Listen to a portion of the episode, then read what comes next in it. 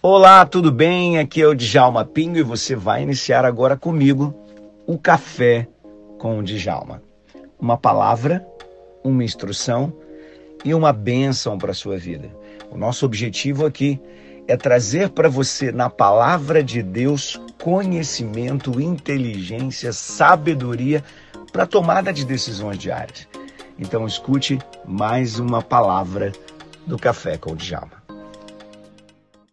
Muito bem, queridos. Vamos dar sequência então hoje. Eu falei, para quem está acompanhando pelo livro, ó, eu disse por que escrevi o livro, então está fora aqui, né? Ah, eu, eu falei sobre a introdução do livro, falei sobre a parte 1 do livro, ciência, o que, que a ciência descobriu. Agora a gente vai falar sobre os avanços. Deixa eu te falar um pouquinho sobre. Ah, eu disse que todo ser humano busca felicidade e sucesso. Todo ser humano busca felicidade e sucesso. Pronto, já voltou, né? Maravilha. Como todo ser humano busca felicidade e sucesso, o que, que você precisa entender? Que felicidade e sucesso, eu disse isso ontem, é na verdade o que a gente tem de natural. Como o passarinho voa naturalmente, você não precisa ensinar, o cavalo cavalga naturalmente, você não precisa ensinar, o ser humano tem que ter felicidade e sucesso. Se você não tem felicidade e sucesso, é a mesma coisa como um passarinho que não voasse é como um peixe que não sabe nadar. Então você está é, desajustado, desalinhado com o seu propósito de vida. Então eu não tenho dúvida nenhuma, e também Platão não teve, Sócrates não teve, nenhum dos filósofos é, é, é tem dúvida disso, de que o ser humano nasceu para ser feliz e ter sucesso. Os demais, os demais, é, vamos dizer, seres criados por Deus vivem pela emoção. O animal ele não está preocupado com felicidade, o animal não tem essa preocupação. O animal ele tem uma preocupação de comer. Ele tem uma preocupação que vai somente até aquilo que o Maslow chamou né, de, de, na pirâmide dele de, de, de área primária, a base da pirâmide de Maslow. Mas nós não. Nós temos outras necessidades até na pirâmide de Maslow, embaixo. Né? Se a gente, a gente hoje deu uma reavaliada nessa pirâmide de Maslow e já descobriu que o ser humano precisa, tanto quanto comer e beber, ele precisa e necessita de ter relacionamentos. Quando você pegar um ser humano e isolar, dele, isolar ele, ele morre como se estivesse morrendo de fome, ele morre como se estivesse morrendo de sede. Né? Então você que está entrando aqui no meu Instagram, só lembrando a você, eu estou direto no meu canal do YouTube fazendo aqui a minha aula sobre inteligência espiritual. É um estudo que eu estou dando no meu livro, né? Comecei na segunda-feira e não sei quando vou parar. Na verdade, como o livro não é pequeno, a gente vai estudando, você vai crescendo. E eu peço a você, você trabalha com gente? Se você trabalha com gente, com pessoas, conhece gente que trabalha com gente, você precisa compartilhar essa live. Precisa primeiro estar aqui, mas precisa compartilhar essa live. Você tem que me ajudar a levar esse conhecimento da inteligência espiritual pelo mundo afora. Eu quero de você um embaixador da inteligência espiritual. Muitas pessoas ainda estão trabalhando inteligência emocional, como se a inteligência emocional pudesse resolver os problemas da humanidade. E não resolve. Por que não resolve? Nós já aprendemos aqui, já na introdução desse cenário. E hoje eu vou consolidar isso na ciência para você, ok? Por que, que a inteligência emocional não resolve os problemas da humanidade. Por que, que nós precisamos dessa inteligência chamada espiritual? Então eu preciso que você, que está entrando aqui agora, primeira coisa, dê o likezinho. Dê o like. Eu não sei nem quantos likes já tem aqui, né? Não consigo ver aqui, ou não está aqui na página aqui que eu consigo ver, mas você tem que dar o like aí. Dá um legalzinho, um joinha. Você precisa estar aí no like. Tá ali? Ah, tá ali. Marcações de gostei. Então, dá um likezinho, isso é muito importante, que é para o nosso nosso vídeo ser entregue para mais pessoas. Outra coisa importante, o YouTube está segurando muita coisa, eu não sei o que está acontecendo com o YouTube, porque ele não está, olha, é, compartilhando muito. Eu não sei se é o tema que a gente está abordando, que às vezes o tema atrapalha, né? Mas eu queria que você fizesse um favor para mim. Eu queria que você compartilhasse esse vídeo. E quem já compartilhou, porque eu sei que tem pessoas que já entram, já vai compartilhando, eles sabem da importância desse trabalho nosso, né? Isso aqui é um trabalho gratuito, é um trabalho de doação, é um trabalho de altruísmo meu e seu.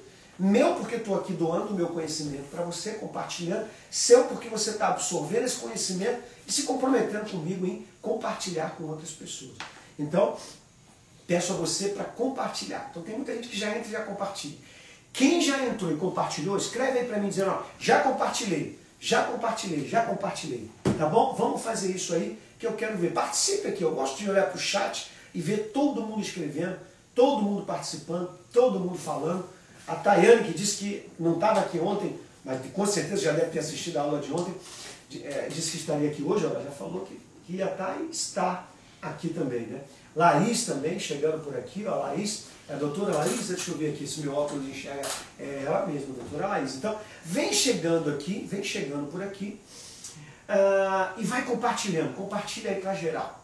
Vamos lá, o que, que a aula de hoje a gente vai falar? Eu vou pegar um pouquinho sobre uh, os 20 anos da ciência que se desenvolveu para cá. Então, quando a gente fala de felicidade e sucesso, a gente tem que entender que isso tem uma ciência que estuda.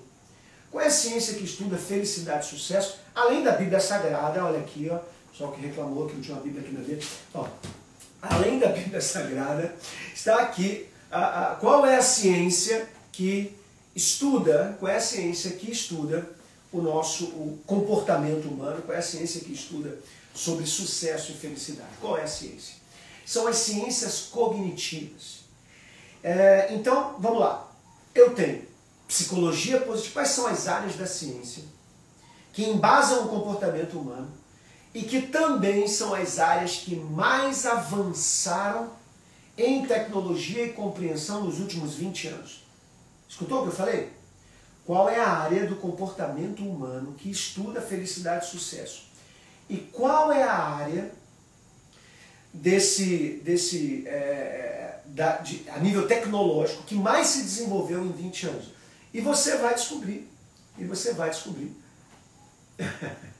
a Laís escreveu, sou eu mesmo. Thaís aqui dizendo, já compartilhei para seis amigos. É isso aí, vamos compartilhando. É, ali também eu tenho o Rogério que está entrando por aqui, o Rogério Nutri, o R Terra, vem chegando por aí, ó. E sai do Instagram, vem para o YouTube, vem para o YouTube. Eu deixei o Instagram aberto para você saber que eu estou no YouTube. Djalma Pino, bem simples, você vem para cá. Então você tem que, ó, estar me seguindo aí, né? Tá inscrito no meu canal, que é muito importante, se inscrever no meu canal. Estou no objetivo de alcançar 30 mil no meu canal.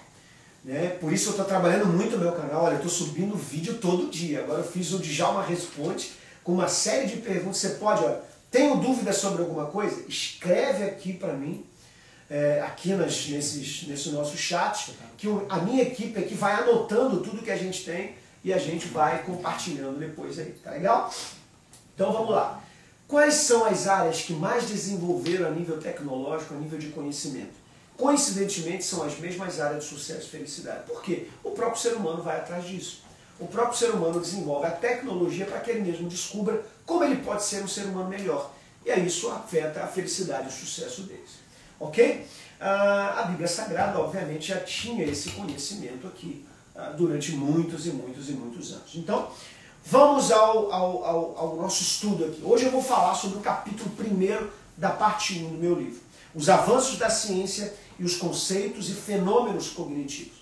Então eu tenho quatro áreas que avançaram muito. Primeiro, psicologia positiva. Primeira área, psicologia positiva. Segunda, a área ciências cognitivas. A área do comportamento, a área dos hábitos. E a outra área, neurociência. Essas quatro áreas avançaram de forma avassaladora. E por que avançaram de forma avassaladora? Porque a tecnologia avançou, o estudo do cérebro humano avançou, as máquinas de ressonância magnética e diversos outros tipos de máquina para o estudo neurológico avançou e agora a gente consegue perceber o que a gente não percebia antes. Por exemplo, até Freud, tudo que a gente sabia era casual, né? Tudo que Freud estudou era casual. Então ele olhava um comportamento, então com base no que ele imaginava que estava se passando com uma pessoa, né? Ele via a causa daquilo é, que foi a reação da pessoa. Então ele analisava a reação num processo causal. Agora não, agora a gente não faz uma avaliação causal. Agora a gente consegue, no momento em que a pessoa está tendo um surto, está tendo um pensamento, está tendo uma atividade, mexendo um braço, eu consigo ver qual a área do cérebro que mexeu aquele braço. Se a pessoa estiver orando, eu consigo ver qual a área do cérebro que ativou a espiritualidade dela. E é assim que a gente conhece tudo dentro do cérebro. Então vamos lá. Primeiro avanço que eu quero falar é psicologia positiva. O que é psicologia positiva? Até pedi ao Caio, cara, você podia colocar aquela minha apresentação ali. Você consegue? Você tem ela aí, né? Então, a, a, aquele avanço da, dessas quatro áreas. Vamos lá. Primeira coisa é a psicologia positiva. O que, que a psicologia positiva percebeu? Ela percebeu o seguinte: a, a felicidade sempre foi uma coisa buscada pelas pessoas. Acontece que antigamente a gente achava, e a própria psicologia dizia isso, que uma vez que a pessoa tinha alta performance, ou seja, ela era boa naquilo que ela fazia, ela era então bem recompensada e com isso ela se tornava uma pessoa mais feliz. Pegou? Então, alta performance gerando felicidade. Hoje o que a gente percebe é exatamente o contrário. A alta performance não necessariamente gera a felicidade. Conheço muitas pessoas que são fenômenos em suas áreas e não são felizes. Tem muito dinheiro e não são felizes. Quem é que já, já viu aqui pessoas que, ah, que são ricas, milionárias, que têm bastante dinheiro, mas não são felizes? Você conhece pessoas assim? Deixa eu ver aqui se o pessoal do Instagram fala comigo aqui, se o pessoal aqui do, do que está no YouTube consegue me dizer isso. Pessoas que conseguiram, conquistaram, têm dinheiro, mas você vai avaliar e elas não são felizes. Não sentem, não se sentem tendo sucesso. Às vezes a pessoa está rica, ganhou muito dinheiro com aquilo que faz, mas não tem aquele sentimento de que eu já venci na vida. Parece que ela está ainda naquela, naquela coisa assim de ah, eu, eu preciso fazer alguma coisa para vencer na vida. Quando na verdade ela já venceu na vida. E aí? Diga para mim. Ó, a Nath aqui, a catarioca, nossa catarioca, está dizendo aqui, eu conheço sim. A Edinardo Góes dizendo, conheço sim. Nath dizendo, às vezes vazia, às vezes se sentem vazias, é isso aí mesmo. O Carmelo dizendo aqui, ó, sim, tem muitas pessoas assim. Né? Olha, Joana Dark dizendo aqui também, ó, pronto, me inscrevi. Ah, que legal, se inscreveu no canal, é isso aí. Quem está aqui não se inscreveu no canal, né, tem que se inscrever no canal para ajudar a gente a subir esse canal aí. Vamos lá, vamos lá. Uh, conseguiu, Caio, botar ali a tá palestra? Está baixando, tá baixando ali, joia. Então vamos lá, primeira coisa é essa aqui.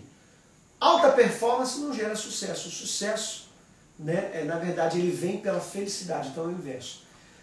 Alta performance não gera felicidade, mas felicidade é que gera alta performance. Outra coisa que a ciência descobriu, a psicologia positiva descobriu, é que a variação de sucesso, a variação de estado de sucesso e de felicidade não é em relação àquilo que você é, é, recebeu na vida, ou tem na vida, ou sente na vida. Felicidade não tem nada a ver com, por exemplo, você ganhar dinheiro. Felicidade não tem nada a ver com você ter, uh, além de dinheiro, saúde. Não tem nada a ver com o que você possui não tem nada a ver com reconhecimento dos outros. Felicidade não tem nada a ver com coisas externas. A psicologia positiva descobriu isso. E com o que, que a felicidade é, tem a ver? Hum? Com o que, que a felicidade tem a ver? O que, que você acha? A felicidade tem a ver com interpretação. Uau! Sabe o que, eu estou dizendo para você? que o que faz uma pessoa feliz não é o que ela possui, mas como ela vê aquilo que ela possui. Você pode ter uma pessoa muito pobre e feliz, porque na interpretação dela, ela está agradecendo a Deus por ter aquilo que ela tem. Então a felicidade tem muito mais a ver com interpretação do que com as coisas que você tem, as coisas que você possui. Por exemplo, tem pessoas que são cegas, não conseguem ver e a gente sabe o quanto esse mundo é belo, mas a pessoa não vê. Triste isso, né? Agora escute, tem muitas pessoas cegas felizes. E tem pessoas que estão vendo tudo, mas não dão o mínimo valor à visão daquilo que está vendo. Tem pessoas que escutam. A gente tem uma empresa aqui que a gente presta consultoria para ela. consultoria e mentoria, uma empresa de aparelhos auditivos, uma das maiores do país. Eles vendem aparelhos auditivos. Agora, preste atenção no que eu vou dizer para você. Eles me dizem, a gente está trabalhando com isso aqui, a gente está estudando aqui uma, uma, série de coisas disso aqui. Eu estou tendo que estudar é, o que que o cérebro, né, o que que acontece no cérebro de uma pessoa quando ela perde a audição. Muitas pessoas, quando perde a audição, elas dão valor àquilo que elas perderam. Mas as que nasceram sem audição, elas não sabem exatamente o que estão perdendo. Mas uma pessoa sem audição perde muitas coisas. O valor daquilo é interessante. Mas tem muitas pessoas deficientes auditivos que são felizes. E aí você bota um aparelhozinho, por exemplo, a pessoa nasceu surda, ela não vai ouvir como a gente ouve, mas ela pode melhorar um pouquinho através de uma operação ou de uma coisa que ela pode fazer. Só o fato dela conseguir melhorar e ouvir uma coisinha de nada que seja, uma coisinha de nada que seja, ela dá um valor àquilo absurdo. E tem pessoas que não dão valor àquilo que ouvem, ao escutar uma boa música. Né? Olha que coisa interessante. Né? Olha aqui. Ó. A forma como a gente percebe o mundo, aqui a Nath dizendo. Eu achei alguém que pode responder. Olha que bom. Gratidão está ligada à felicidade? Sim, totalmente. Totalmente. Como a vida é interpretativa, Nath, vou, é, Nath não, desculpa, quem mandou a pergunta foi, é, foi a Nath mesmo. Ah, como a vida é interpretativa, como a vida inteira. Pode jogar até na, na, no modelo apresentação e ir passando para mim. Ou se quiserem passar aqui, também eu vou passando, você que sabe. É, então, assim, como a vida é interpretativa, se você olha para a vida e agradece por aquilo que está acontecendo, o que está acontecendo contigo? Quando você fala, eu agradeço, sabe o que acontece no seu cérebro? Quando você fala assim, eu agradeço, ao vivo é assim, não tem problema nenhum entrar, mexer e tal. Fazer, pode ter uma água para mim aqui. Ó. É, quando você fala assim, eu agradeço, sabe o que acontece no cérebro? Ah, o cérebro percebe que uma coisa boa aconteceu com você, então ele vai e, e produz dopamina rapidamente. Então, é, o núcleo ventral manda produzir dopamina. Dopamina então corre na tua corrente sanguínea e ao sentir essa sensação de bem-estar, você confirma que algo bom está acontecendo e ó, eleva a sua autoestima, porque você está se sentindo amado, se sentindo querido. Por algum motivo aquela gratidão veio. Se a gratidão é por alguma coisa específica, uma pessoa ou um lugar que você está agradecendo por, estar naquele lugar, o que, que acontece? Ah, o teu cérebro começa a buscar na memória tudo que de bom já aconteceu naquele episódio ou com aquela pessoa. E aí vem um outro tipo de hormônio para complementar a dopamina, vem a ocitocina. O que é a ocitocina? O hormônio do amor. E a ocitocina é a que dá o equilíbrio do cérebro para a produção da serotonina. Ela induz a produção da serotonina. E aí o que, que acontece? Eu tenho felicidade e eu tenho então bom humor e contemplação. Estado assim de, de êxtase, de alegria, de felicidade. Tudo isso com uma palavra só: gratidão. Obrigado, Senhor. Então, felicidade tem a ver com interpretação. Eu posso agradecer a Deus por receber um salário de mil reais. E eu posso reclamar por estar recebendo só mil reais e ter gente que recebe um milhão por mês. Ou eu posso agradecer a Deus é, por estar com saúde. Ou eu posso estar agradecendo a Deus porque tenho só um pulmão e tem gente que já morreu e não está vivo.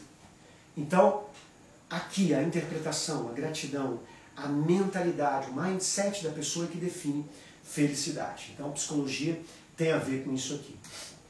Outra coisa que a psicologia percebeu, como eu disse, né, é que 90% da avaliação do cérebro não está no que acontece na vida da pessoa, mas na interpretação que ela dá dos fatos, como eu já disse aqui. Ah, outra coisa, já falei então da psicologia positiva, já, já falei da psicologia positiva, deixa eu virar aqui. Psicologia positiva já foi. Vamos, o avanço da neurociência. Página 33. Avanço da neurociência, 32, 33. O avanço da neurociência está em vários locais, principalmente na questão de compreender o funcionamento do cérebro. O que, é que se descobriu na neurociência? Descobriu que existem áreas no cérebro que elas já possuem dopamina, porque a memória que foi registrada naquele local, é uma memória positiva e boa. Se você aprender a estimular o teu cérebro naquela área específica, você então vai estar gerando a felicidade. Então, se você sabe, é mais ou menos assim, se eu sei o que me faz feliz, se eu sei o que me faz feliz, por que, que eu vou deixar é, passar a oportunidade de ter esse sentimento de novo? Então eu vou e provoco esse sentimento da felicidade. O que eu estou fazendo é acessar aquela área do cérebro. Você sabia que o cérebro é acessado por correntes elétricas? Você sabia que você tem capacete que você pode estimular determinadas áreas e você ter memória, estimular pensamentos, estimular sentimentos nessas áreas? Você pode criar, por exemplo, um capacete da felicidade, específico para uma pessoa. É. Se eu tenho, é, é, é, por exemplo, esse lado aqui, que é o córtex pré-frontal, esquerdo é o lado da felicidade. O direito é o lado da tristeza, angústia, perturbação. Então aqui, na frente, o córtex pré-frontal é quando eu penso e eu é, é, me, vamos lá, trago à memória as coisas que eu preciso entender, saber, pesquisar, pensar, refletir. Né? Então vamos lá. Para o lado esquerdo, felicidade. Para o lado direito, tristeza. Ok? Então, como eu sei as áreas, eu posso criar um, um, um capacete que estimula eletricamente e aquilo ali vai ser trazido à memória. Descobertas de áreas do cérebro que estimuladas geram prazer e felicidade. Bom, depois eu descubro que o cérebro é igual a um músculo que pode ser desenvolvido. Como é que você desenvolve um músculo? Você se exercita e aí o exercício cria novos, novas, as proteínas são levadas para aquela região e aquela região então fortalece as fibras e vai criando novas fibras e novos músculos. Né?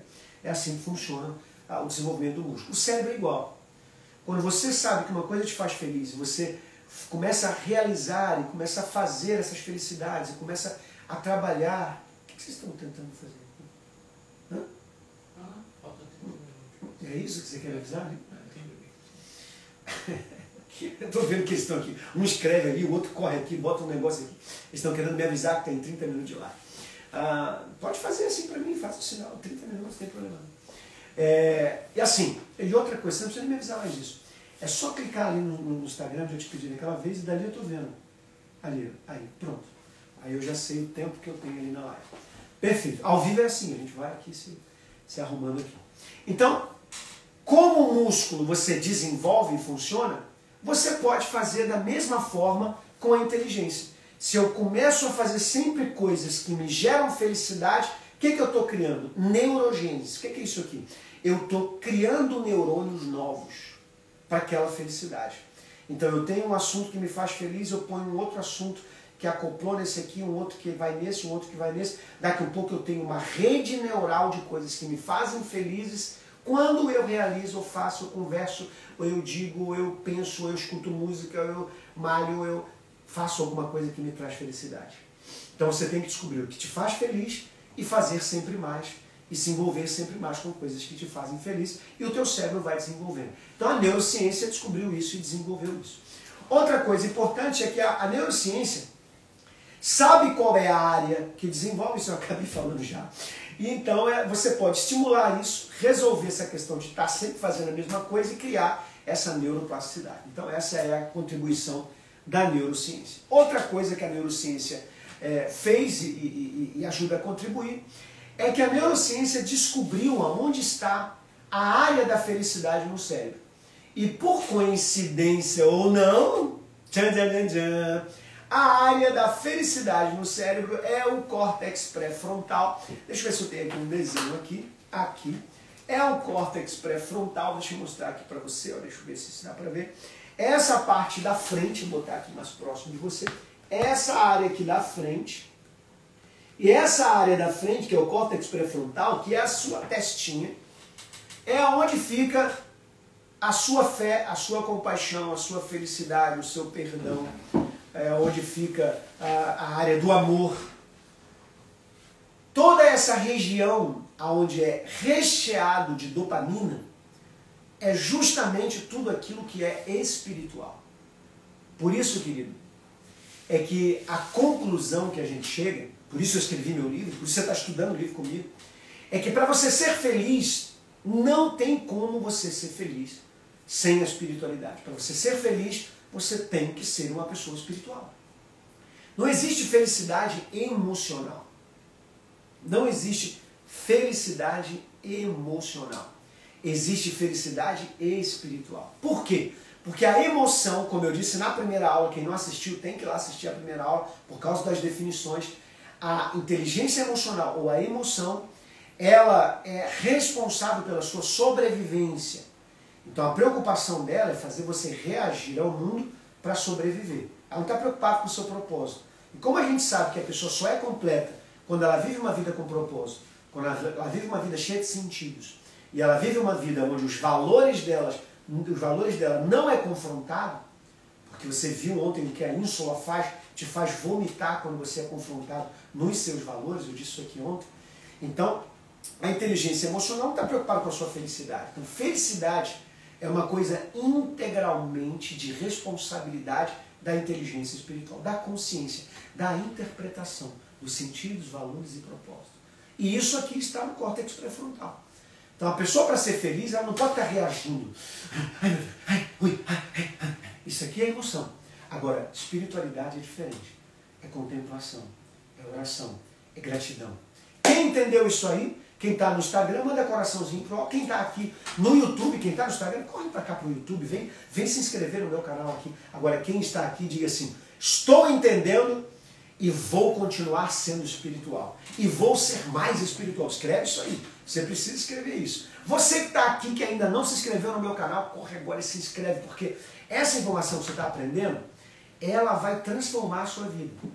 E toda vez que eu levantar no canal um outro ensinamento tremendo, porque assim, eu não venho para o canal é, fazer piada, fazer entretenimento, apesar de algumas coisas serem engraçadas mesmo. Mas eu estou sempre no canal trazendo informação. Esse é o meu trabalho. É um conteúdo espiritual, científico e da fé. Se você conseguir pegar esse negócio comigo, trabalhe você em que área for, você vai poder cuidar melhor de pessoas, você vai poder se desenvolver mais, você vai poder crescer mais naquilo que você é. Ok? Então a neurociência contribui muito isso pra gente. A neurociência descobriu o ponto de Deus no cérebro. Hein, gente? Hein? Olha aqui, o povo está escrevendo lá. Eu estou entendendo e vou ser mais espiritual. A Heloísa que falou pra gente, ó. O Miguel aqui dizendo, eu estou entendendo sim. A Nath aqui dizendo, nossa, percebi isso na minha vida. Caraca, meu cérebro acabou de explodir. Ela disse aqui, ó, que legal. Qual o nome do livro onde comprava? O meu livro é Inteligência Espiritual, você encontra em qualquer grande livraria. Às vezes as livrarias evangélicas não tem, porque elas são pequenas, não tem acordo com a, a, a minha editora. A minha editora é a a maior editora do país, que é o Grupo Record, e o meu selo é o selo best-seller, né? o selo principal do Grupo Record. Então você pode comprar em qualquer livraria, pela Amazon, pela Saraiva, pela leitura, pela cultura, é só entrar lá, pelo site eles entregam na sua casa. Você pode na livraria também e pedir. Se não tiver lá, pode reclamar. Fala assim, tem que dar o livro aqui do pastor Djalma.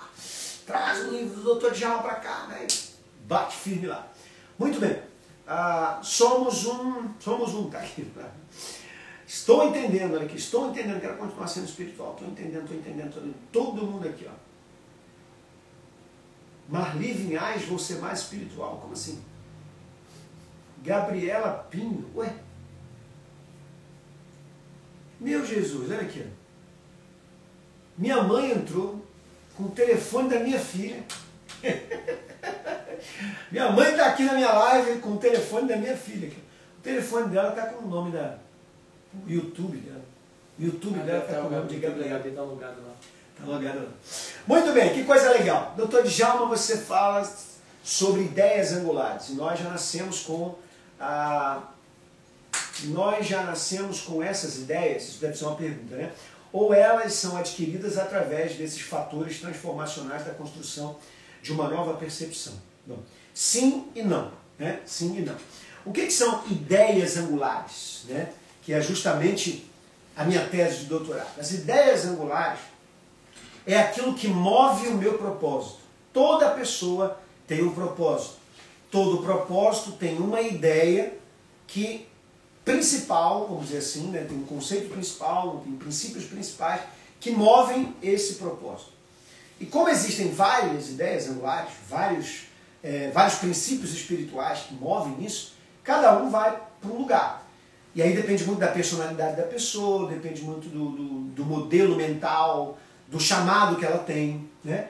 E aí ela então vai ter uma ideia principal que já vai nascer pré-estimulada de acordo com aquilo que Deus fez nela.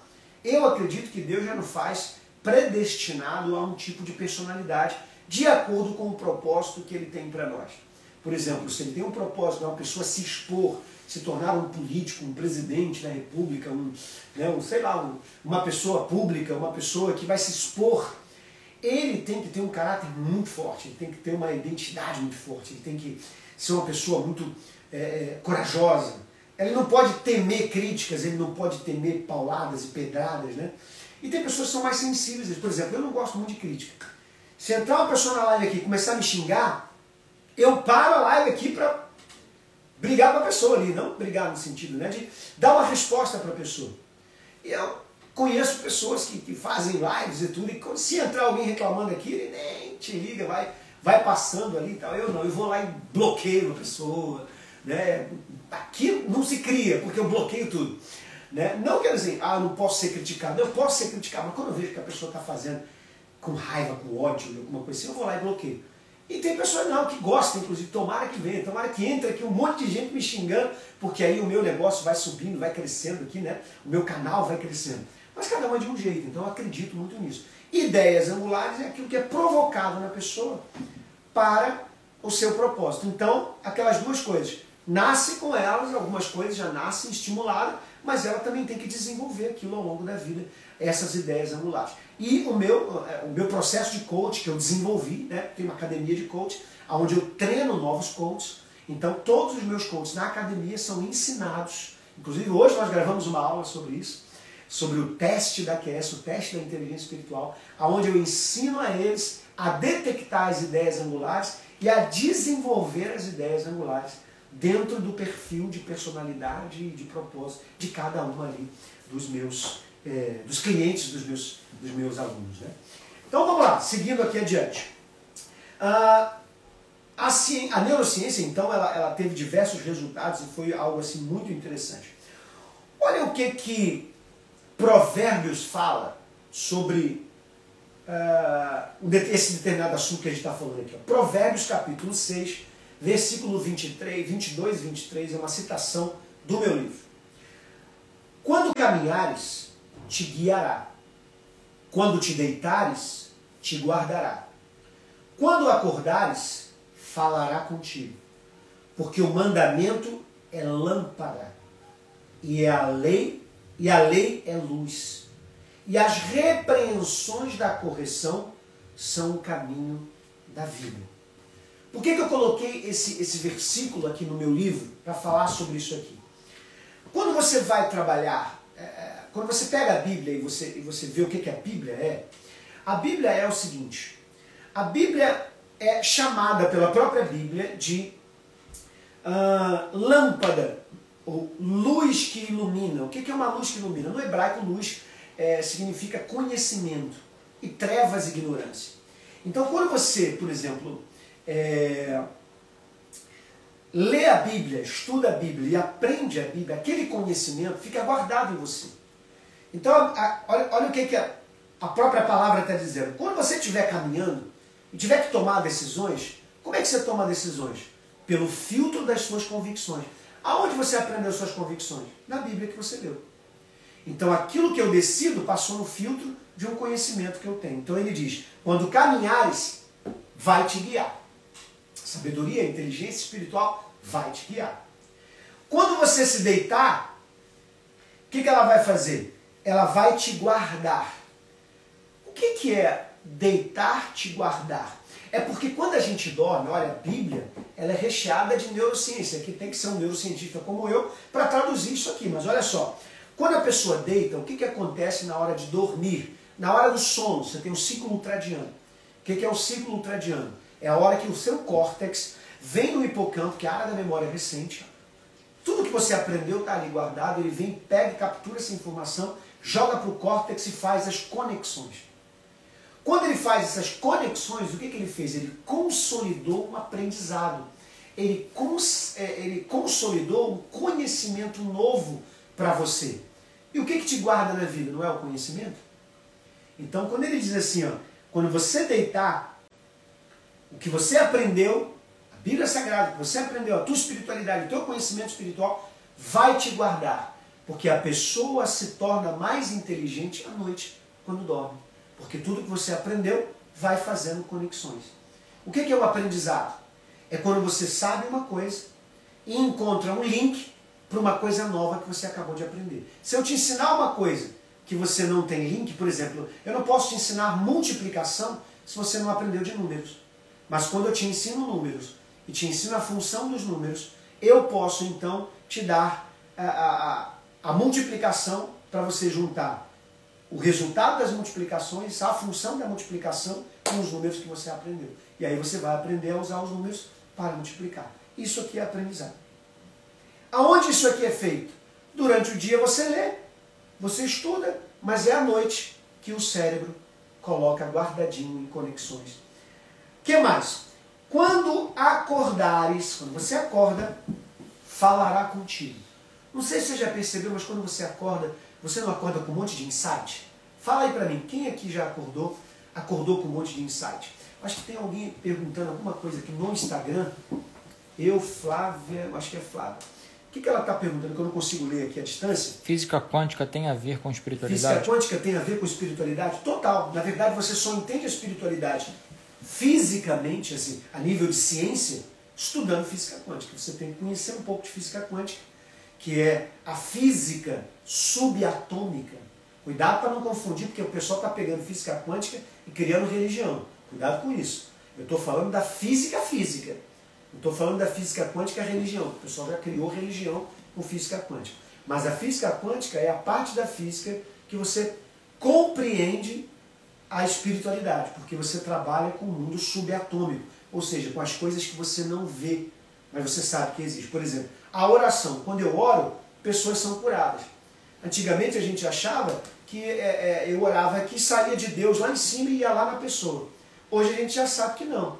Deus, na verdade, já deu a ordem para que eu tenha autoridade para curar a pessoa. Então, quando eu oro aqui, sai de mim esse poder. E aquilo que sai de mim toca na pessoa que está lá. Entendeu isso? Por que, que saiu de mim? Porque eu sou o ponto de contato. Lembra quando uma mulher chegou e tocou na orla de Jesus? Saiu de quem? Da pessoa física que estava ali. De Jesus, que era a pessoa física. E o mundo espiritual já está todo conectado. Então Deus do céu já deu a ordem e liberou o poder sobre toda a criação. Os filhos de Deus que estão na terra movimentam esse poder através da fé, através da oração, através da imposição de mãos. E por aí vai. É só um conceito é, é, teórico aqui baseado na física quântica, só para você entender um pouquinho. Bom, vamos aqui avançar mais um pouquinho aqui para terminar esse capítulo aqui, porque Amanhã eu quero já dar outro capítulo aqui. Bom, ah, já expliquei um pouquinho sobre a memória, expliquei aqui como é que a memória é desenvolvida. Essas memórias podem ressignificar. Então aqui é muito importante, eu já explico que a neurociência ensinou pra gente que tudo pode ser ressignificado. E se eu posso ressignificar no cérebro alguma coisa, o que é uma ressignificação? No coach a gente chama também de reframe. É, o pessoal está dizendo agora, eu quero ver alguém reclamar que a Bíblia não está na mesa. Está aqui na mesa, ó. bem na frente para todo mundo ver. Então, assim, é... me perdi aqui, vou falar da Bíblia aqui. Reframe. Ah, tá falando do reframe. Quando você, no coach, a gente tem duas ferramentas importantíssimas que é o reframe e a ressignificação. O que é ressignificação? Quando eu pego um assunto e digo assim, ó, isso aqui não significa isso. Isso aqui significa isso aqui. Então é quando o coach leva a pessoa a entender que aquilo que para ela significava isso, por exemplo, eu estou aqui falando, palestrando, e de repente vamos imaginar que tem um auditório enorme aqui e cinco pessoas se levantam e saem. A minha mente imediatamente fala o quê? Caraca, tu tá mal, hein? Nego tá abandonando. nego tá abandonando aqui o auditório, né? Tô mal pra caramba. A mente da pessoa se sabotando. Mas se ela souber ressignificar, o que, que ela vai falar? Pode ter acontecido alguma coisa na vida daquela pessoa, sei lá, alguém se machucou, alguém está ferido, alguém está doente, ou ela tem que trabalhar, ela se levantou para aquilo. Então note, ela deu um significado negativo, mas tem um significado positivo. Isso aqui significa ressignificação. Agora, o que é um reframe? Reframe é quando eu não consigo mudar o que aconteceu. E fatos, muitas vezes, você não gerencia. Por exemplo, uma tragédia. Alguém veio e me assaltou. Eu não posso dizer, não, esse assaltante não queria me assaltar. Ele levou enganado o meu dinheiro. Não tem como dizer isso. Assaltou, assaltou mesmo. Né? Então, isso aqui é um, é um frame. Então eu tenho um assalto aqui, um episódio, um fact, um fato. Aconteceu um fato comigo. Alguém me assaltou. Mas eu posso colocar um outros, uma outro quadro, quer dizer, o assalto está ali. Mas ó, poderia ter sido pior se o assaltante lhe desse um tiro. Muitas pessoas que são assaltadas morrem porque o assaltante fica nervoso e dá um tiro. Então o que, que eu fiz? No meio de uma coisa ruim, eu vim e botei um quadro bom. Isso se chama reframe. É quando eu dou um cenário diferente para uma coisa ruim que aconteceu. Isso aqui tira muita gente de trauma. Isso aqui tira muita gente de prejuízos emocionais, que é a vida inteira. Eu já peguei pessoas que anos e anos e anos carregando um trauma.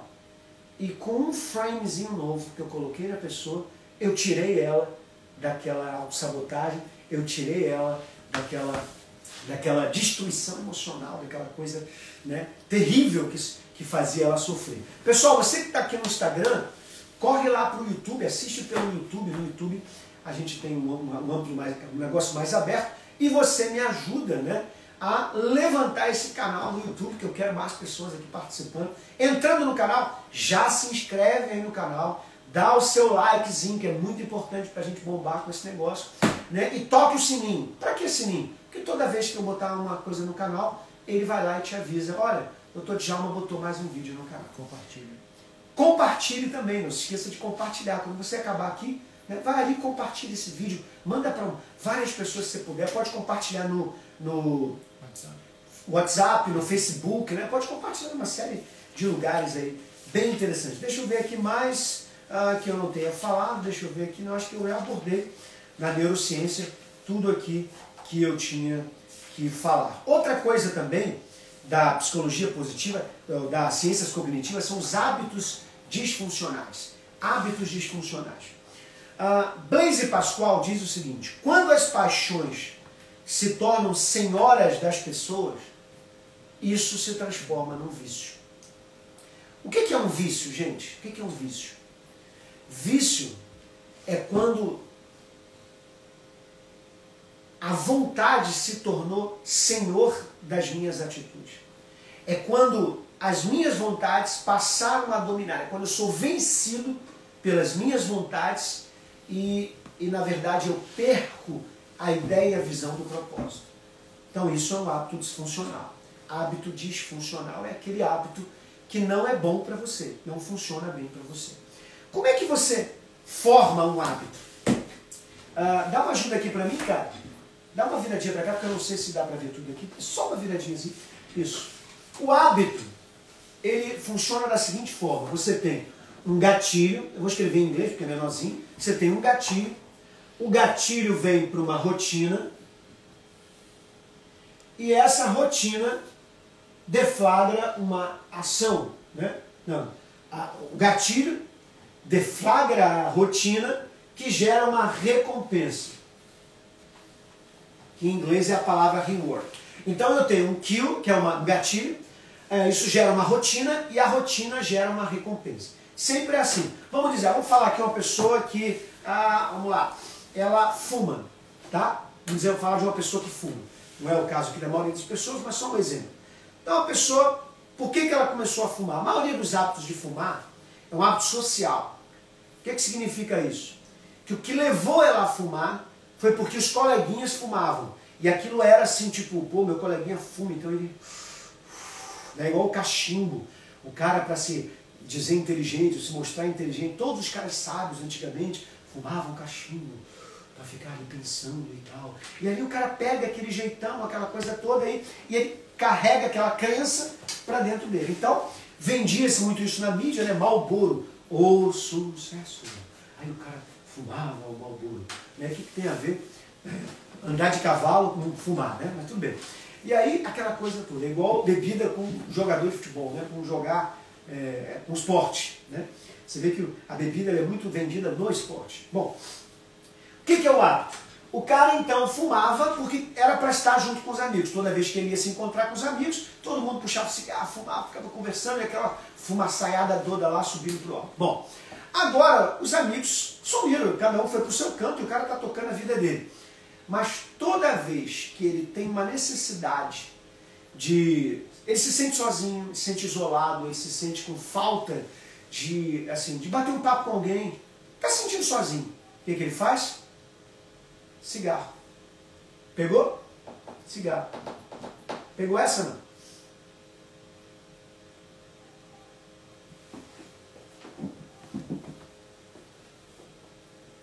Vamos lá.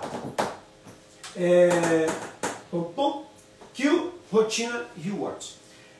Quando esse, esse gatilho acontece, gera uma rotina que gera uma recompensa. Eu puxo o cigarro, é o gatilho.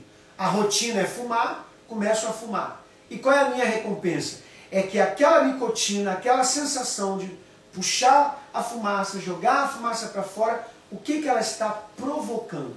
Ela está provocando uma recompensa dentro de mim. Pegou isso? Essa recompensa dentro de mim é uma recompensa social. Pegou? Então isso é gatilho. Como eu mudo? Como é que eu faço para mudar um hábito? Como é que eu faço para mudar um hábito? Eu vou te falar isso amanhã. Ah, de vez igual novela agora, cara. Fiz igual novela agora. Na hora que você vai falar um negócio importante, você fala, amanhã eu digo isso. Por quê? Porque isso realmente é do capítulo 2. Eu já estou entrando aqui dentro do capítulo 2. Capítulo 2, formação de hábitos. Eu fiz isso mesmo para você poder saber que amanhã eu vou te explicar como é que se muda um hábito dentro do meu livro. Eu explico aqui direitinho e aí eu vou te explicar aqui direitinho. Né? Então, olha só. Uh, já temos aqui praticamente aqui uma hora de live, se é o tempo que eu quero realmente fazer cada uma dessas lives. Eu quero ver se tem alguma pergunta aqui legal para responder aqui. Uh, eu já respondi uma que estava aqui.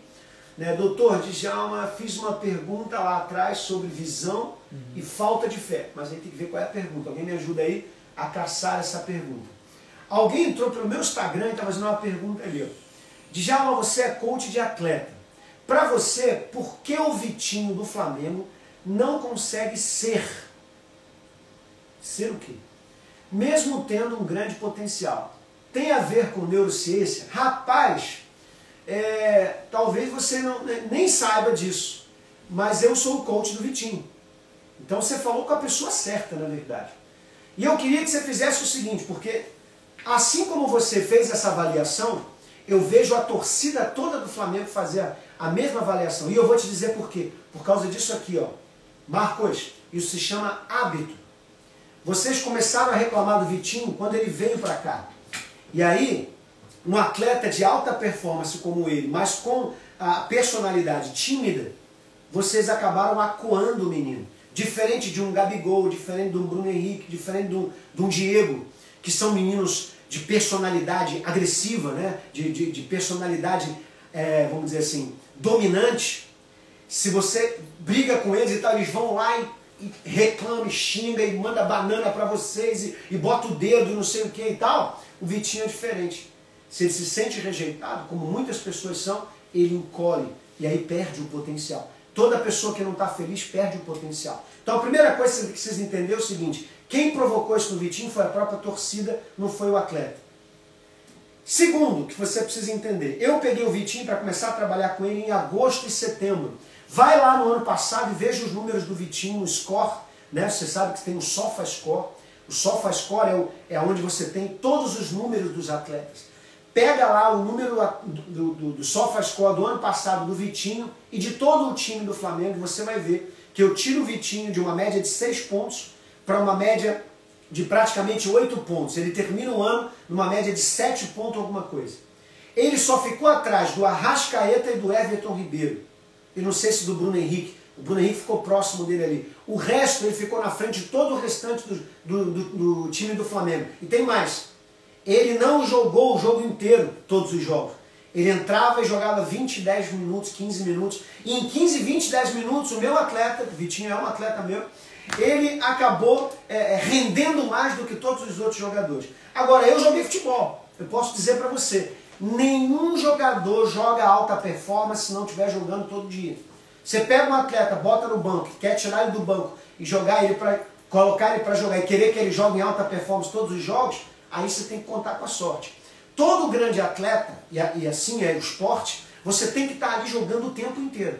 Bota ele e deixa ele jogar o tempo inteiro. Você quer ver uma coisa? Descer o pau no garoto no jogo contra o Bahia que, que, que, que perderam. Agora vai lá e vê a numeração do jogo. O Vitinho terminou o jogo com 7.3 ou 7.4, se eu não me engano. 7.3. Sabe quanto o Gabigol terminou de, pontuação? 6. Sabe quantos outros atletas na média tiveram? O time todo? 6.2. O Vitinho 7.3. Por quê? Ele driblou, ele procurou, ele chutou, ele partiu para dentro, ele partiu para cima. Então, assim, a, a, como as pessoas já pegaram ranço com o garoto, e sempre coloca, quando o negócio sai ruim, ah, é o Vitinho. O negócio sai ruim, ah, é o Vitinho. Ninguém procura ver quantos pontos o garoto fez, se ele jogou, se ele não jogou. Então isso já é um ranço, já é hábito. Já é hábito reclamar do Vitinho. Então isso aí, né, você foi bom que você falou com a pessoa certa. Você falou justamente com o cara que trabalha com os números dele. Como eu trabalho com o Thiago Silva, como eu trabalho com outros grandes atletas, né? Isso é só para você poder entender como é que funciona, né? Isso daí. Por exemplo, o início do campeonato, Vitinho arrebentou. Né? No, no campeonato carioca, quem fez o gol do, do, do, título? Quem fez o gol controlaria? Né? Pega ele e fez, né? jogou pra caramba. Agora, aonde ele entrou, ele jogou. Agora, quando voltou, depois do, do desse, como é que chama? Desse Covid, né? Depois que, que teve a quarentena e aí voltou, os atletas que entram mais vão chegar mais rápido ao seu ponto máximo. Os atletas que entram menos vão chegar menos. Agora pode perceber, você que é um garoto inteligente, Marcos, faz o seguinte, ó. Vai para o SofaScore, se cadastra lá e todo jogo que o Vitinho jogar, eu quero que você veja o SofaScore. Aí você me cobra. Veja a pontuação que ele vai fazer. E aí você vai ver se a pontuação dele não é maior do que dos outros atletas. Se não for, aí eu, eu posso dizer para você que eu sou um coach horrível. É certo? Posso dizer para você, então eu sou um coach horrível. O meu atleta joga em alta performance. Agora, eu não tenho culpa se o técnico não escala e coloca ele no lugar certo. Eu não tenho culpa se, se isolam ele lá na frente e aí ficam pedindo a ele para driblar. Eu não tenho culpa disso. Eu não tenho culpa disso. O atleta escalado errado, você não pode fazer nada. Né? Pega o Romário e bota ele na zaga, não vai fazer nada. Pega o Romário e joga na ponta direita, não vai fazer nada. Ele pegou agora e botou o Gerson na, na, na, na ponta esquerda. O Gerson arrebentou. Então é assim, cada um joga numa posição. O cara tem que saber. Obrigado pela pergunta e pela oportunidade de eu falar desse, desse atleta que eu cuido dele com tanto carinho. Apesar de não ser flamenguista, eu sou tricolor, mas cuido dele com muito carinho. A pergunta que a Márcia falou que tinha feito lá atrás, ela pergunta se a felicidade tem a ver com a interpretação. E se não interpretar a felicidade bem, se isso é falta de fé, tem, pode ter a ver com a falta de fé. Não, fala de novo. Se a felicidade, são duas partes, né? Se a felicidade tem a ver com a interpretação. É, isso eu já falei. É. E a falta dessa visão, dessa interpretação, se essa falta pode ter a ver com falta de fé também. Não, aqui não, é, não tem nada a ver com fé, tem a ver com interpretação mesmo. Uhum. Felicidade é interpretação. Fé é uma outra coisa. Fé é quando eu consigo me antecipar com com, com convicção uma coisa que está no futuro. Então eu tenho uma convicção de algo que vai acontecer lá no futuro. Uhum. É isso. Né? Isso está mais ligado também a uma, uma, visão positiva das coisas, né? Visão. É. É, visão tem mais a ver é, com, com como você enxerga o futuro. A fé tem a ver com a certeza do que você, a certeza daquilo que você está enxergando. Uhum. Então eu estou vendo que eu vou vencer na vida. Mas se eu não acredito, não adianta eu ver. Agora, como é que eu transformo aquilo que eu acredito, aquilo que eu estou vendo, em fé? Quando eu realmente tenho convicções internas daquilo ali que eu estou vendo. Né? E por fim aqui, a Caroline está perguntando. Acho que eu vi duas perguntas aqui, cara. Não sei se era isso que você ia perguntar. Ah. Tem uma que perguntou assim: é caro fazer coach com você? Ah, sim, a Michelle, é. Ô Caio, eu- é, passa aquele WhatsApp é, é, da academia, bota aí o WhatsApp da academia. É lógico que eu não tenho, eu não tenho o preço de, é, é, de um coach normal, né? Eu, eu sou um coach da, tenho uma academia própria, sou um master coach, sou membro do Instituto de Coaching da Harvard, é, tenho atletas e cuido de atletas de alta performance, então você não vai ter comigo o preço que você tem com outros coaches do mercado. Então, é óbvio que o preço não é igual, mas eu não posso dizer que sou caro, porque na verdade eu dou resultado. Então eu só acho que uma coisa é cara quando, ele, quando eu pago e aquilo ali não vale a pena. Então para mim aquilo é caro. Né? Eu não acho caro se eu posso pagar e se aquilo me realmente me traz efeito. Então o Caio vai botar aí um WhatsApp, né? não, não é esse não, Caio, é, é o outro que tá, é o que está contigo. Esse aqui vai tocar para a secretária lá, cuida de agenda. Ele não tem nada a ver com isso aí não. Bota esse aí não. Bota o outro. Isso. Caroline fez uma pergunta. Isso dá. Então, só, só um minutinho aqui. Fala, William. Tem uma outra pergunta aqui. Tem. A inteligência espiritual nos habilita a viver uma vida de milagres? Isso aí eu- foi, a minha, foi a minha aula passada, né? E eu levei seis dias para explicar exatamente isso aí. Que a minha vida espiritual leva a uma vida de milagres. Por que me leva a uma vida de milagres? Porque o milagre é acessado pela fé. né? Seria interessante pedir a Caroline que ela assistisse às aulas do Faça-me o favor, viva o seu milagre. Que ainda está disponível lá, não está? Acho que ainda está disponível lá. Tá, Carolina? Assiste lá as aulas que você vai, vai poder participar. Ah, tinha uma outra pessoa também que fez aqui outra. que prometi comprar o livro para outras pessoas. Onde vê a pontuação dos jogadores? O SofaScore, quando você entra no SofaScore, você tem que escolher o seu time de coração, o time que você vai seguir. E aí, quando você clicar no seu time em cada jogo, ele vai te dizendo. É, é bem assim: terminou o jogo, você já tem a pontuação. Né? Já tem a pontuação toda do jogador, de todos os jogadores, a média do time, o que, que cada jogador fez. Porque assim, se ele dá um passe, ele faz um ponto. Se ele rouba uma bola, ele faz um ponto. Se ele tira de cabeça, ele faz um ponto. Se ele intercepta, ele faz um ponto. Se ele toma um drible, ele perde um ponto. Se ele perde na cabeça, ele perde um ponto. Então é assim, ganha e perde, ganha e perde. Então cada jogador ali, no final de tudo, ela faz a sua é, pontuação. Outra pergunta, não sei se foi essa que você está falando, que é você respondeu né, sobre as ideias angulares. A gente já nasce com as ideias angulares, Sim, já são respondi. Tá. Era isso aqui. Então é isso, né? O nome do livro, a gente já falou. Então, beleza, beleza. Aqui de é, Pastor Djalma Pinho, eu sou fã das suas pregações desde a época da Levec Penha, olha aí que legal. Né? Obrigado aí, obrigado, Claudinho. A pessoa está perguntando se vai ficar gravada. Sim, fica gravado, todas as aulas aqui estão gravadas, a gente só dá um cortezinho para cortar algumas coisas aqui que não são necessárias, mas toda a aula está gravada. Beleza, pessoal? Beijo no seu coração. Obrigado por estar aqui com a gente. Compartilhe. Você que ainda não está inscrito, se inscreve no canal, dá a sua curtida e até a próxima aula, se Deus quiser. Que bênção foi essa? Você acabou de ouvir o Café com o Djalma. Uma palavra, uma bênção e uma instrução para a sua vida. Convide outras pessoas para estar com a gente, porque com certeza Deus tem revelações incríveis para você. Liga o modo QS.